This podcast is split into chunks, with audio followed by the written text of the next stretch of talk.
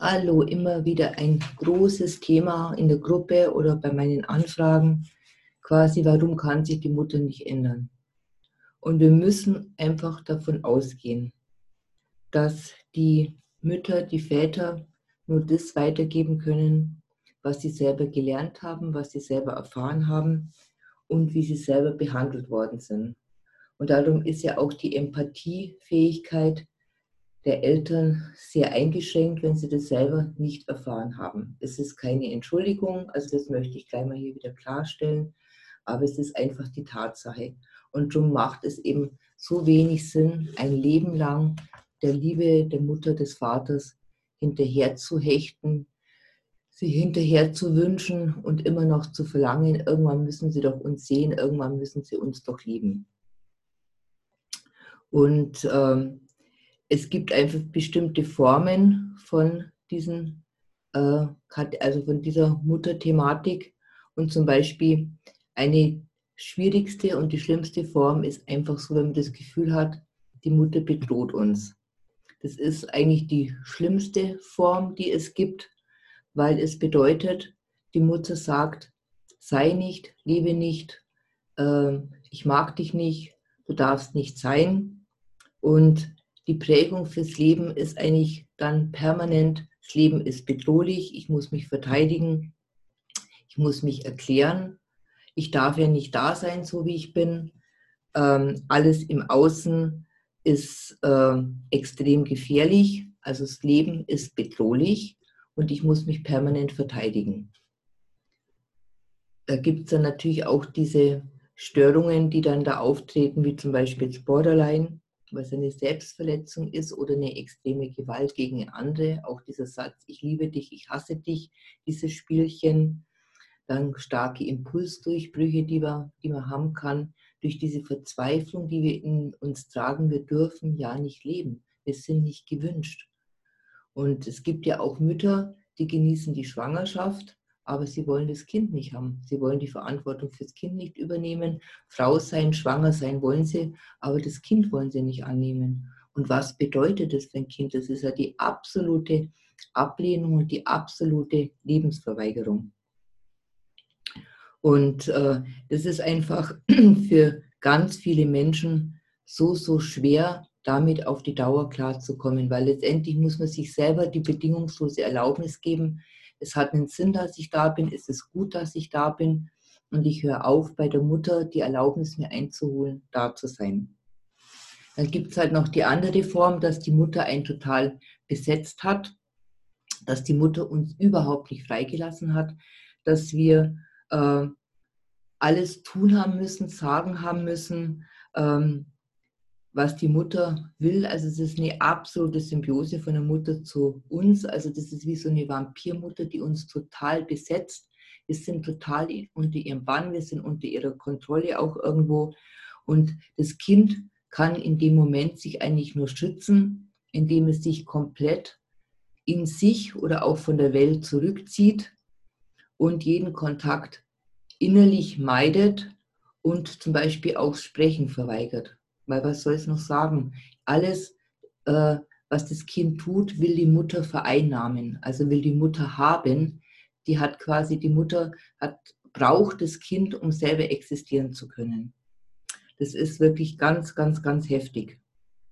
Es ist wirklich auch ein ganz starker emotionaler Missbrauch und ähm, führt bei den Menschen auch oft dazu, dass man wirklich sich anderen Menschen gegenüber verweigert, sich der Gesellschaft verweigert, dass man sich auf eine ganz starke Art zurückzieht, äh, auch ein gewisses sich bedroht fühlen und manchmal mündet es auch wieder in so eine Art Selbstzerstörung, weil man hat ja eigentlich nur der Mutter zur Verfügung stehen, zu, zur Verfügung stehen zu sein und da, dafür ist man da. Also man hat ja gar keine eigene Chance gehabt, sich selber zu entwickeln. Es war ja null Raum da für die eigene Persönlichkeit, weil alles wollte die Mutter haben.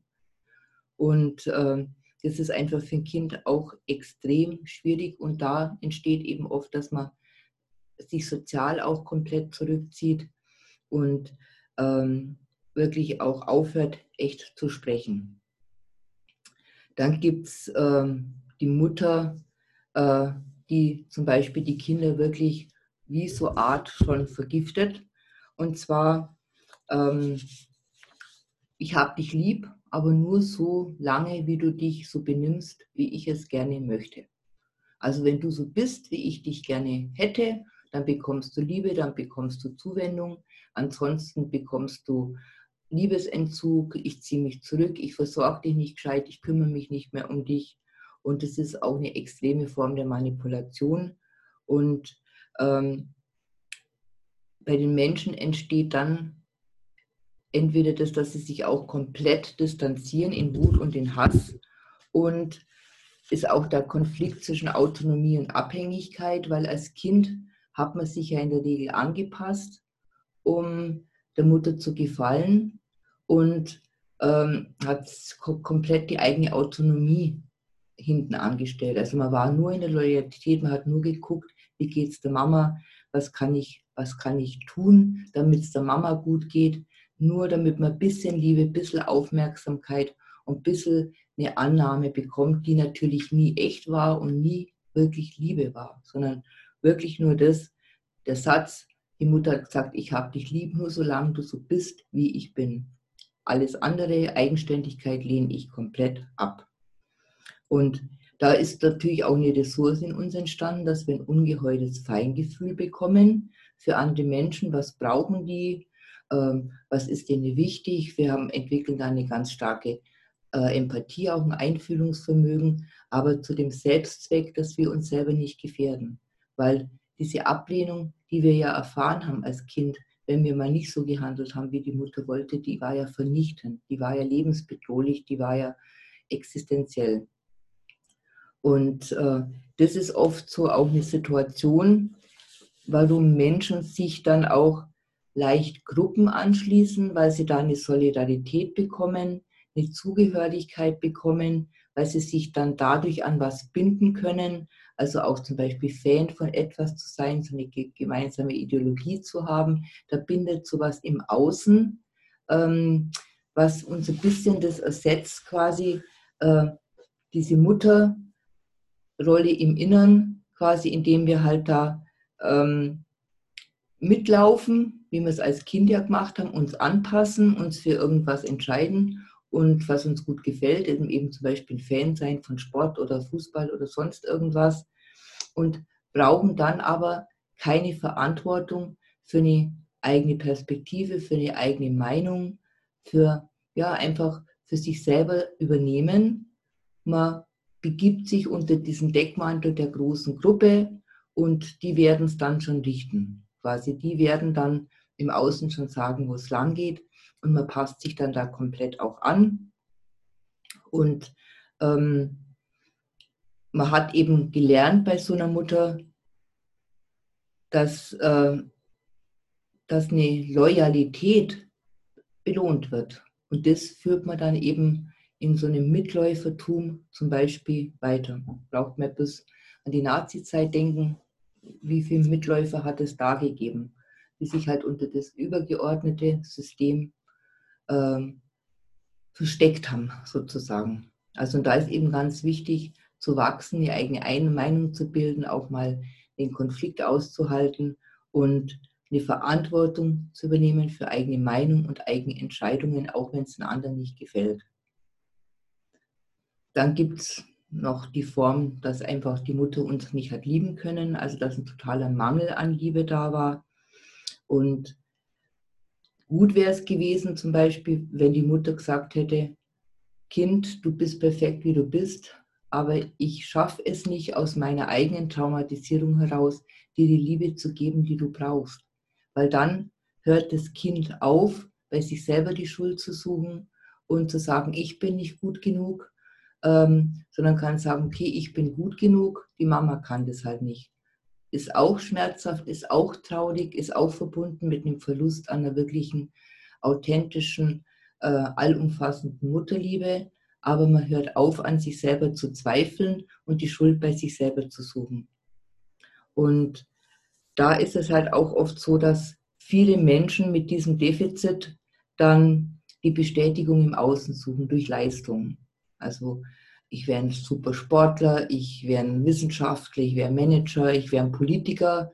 Ähm, eine Bestätigung von außen, dass ich doch gut genug bin. Wenn das nicht erfolgt ist, dass die Mutter, das haben ja die wenigsten Mütter gemacht, dass sie zugegeben haben, ich habe selber diesen Defizit, ich habe selber einen Mangel. Es hat nichts mit dir zu tun, sondern es hat mit mir zu tun. Das haben ja die wenigsten Mütter machen können. Und das ist dann der Punkt, diese Kinder, die das nicht bekommen haben, die immer noch bei sich selber suchen, einen wahnsinnigen Selbstwertmangel haben, einen Selbstwertzweifel haben, äh, suchen bei sich und versuchen dann durch besondere Leistung, Anerkennung und Liebe im Außen zu bekommen. Aber Liebe kann man sich nicht verdienen. Also ich glaube, das ist uns alle klar. Trotzdem versucht man es. Und man will diese mangelnde Liebe, die erfahrene, einfach ausgleichen. Und äh, da ist auch oft ganz schwierig, wenn man, wenn man zu, zu den Klienten oder Patienten sagt, deine Mutter hat dich nicht geliebt, dass, dass die das zugeben können. Die schützen dann sogar oft noch da die Mutter, ganz unbewusst oft. Und weil wenn sie zugeben würden, ja, meine Mutter hat mich nicht geliebt, dann bricht ja die ganze Welt zusammen. Dann hat ja bei vielen das ganze Leben gar keine Existenzberechtigung, weil es ja so frühkindliche Thematiken waren und frühkindliche Prägungen. Weil ich bin nicht geliebt worden, also bin ich nichts wert, dann brauche ich ja gleich gar nicht sein. Also das ist dann auch so ein Circulus Virtuosus und das ist die einzige Möglichkeit, wenn wir selber jetzt erkennen, weil auch wir werden unsere Traumen an die Kinder weitergegeben haben, dass man sagt, ich hätte dich gern mehr geliebt, ich hätte viel mehr geben wollen, aber aufgrund meiner eigenen Problematik habe ich es nicht geschafft. Aber es hat nichts mit dir zu tun. Du bist perfekt, du bist liebenswert, wie du bist. Du bist wunderbar.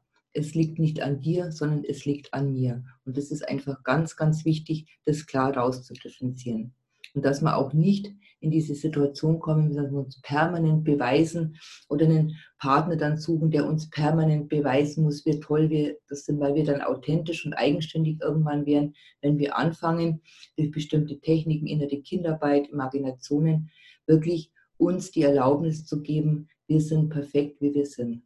Und mit Ecken und Kanten, natürlich alle haben wir unsere Schattenseiten und das ist einfach ganz wichtig, da auch zu sagen, und aufzuhören in dem Fall, zu sagen, du bist schuld und der andere ist schuld und du hast es falsch gemacht, sondern auch sagen, okay, ich habe diesen Liebesmangel in mir, ich kann den nicht stillen durch die Anerkennung im Außen, aber ich kann bei mir selber da einfach gucken, was brauche ich für mich selber, damit ich mich reich und gesund und, und heil werden kann auch. Das ist ganz, ganz wichtig.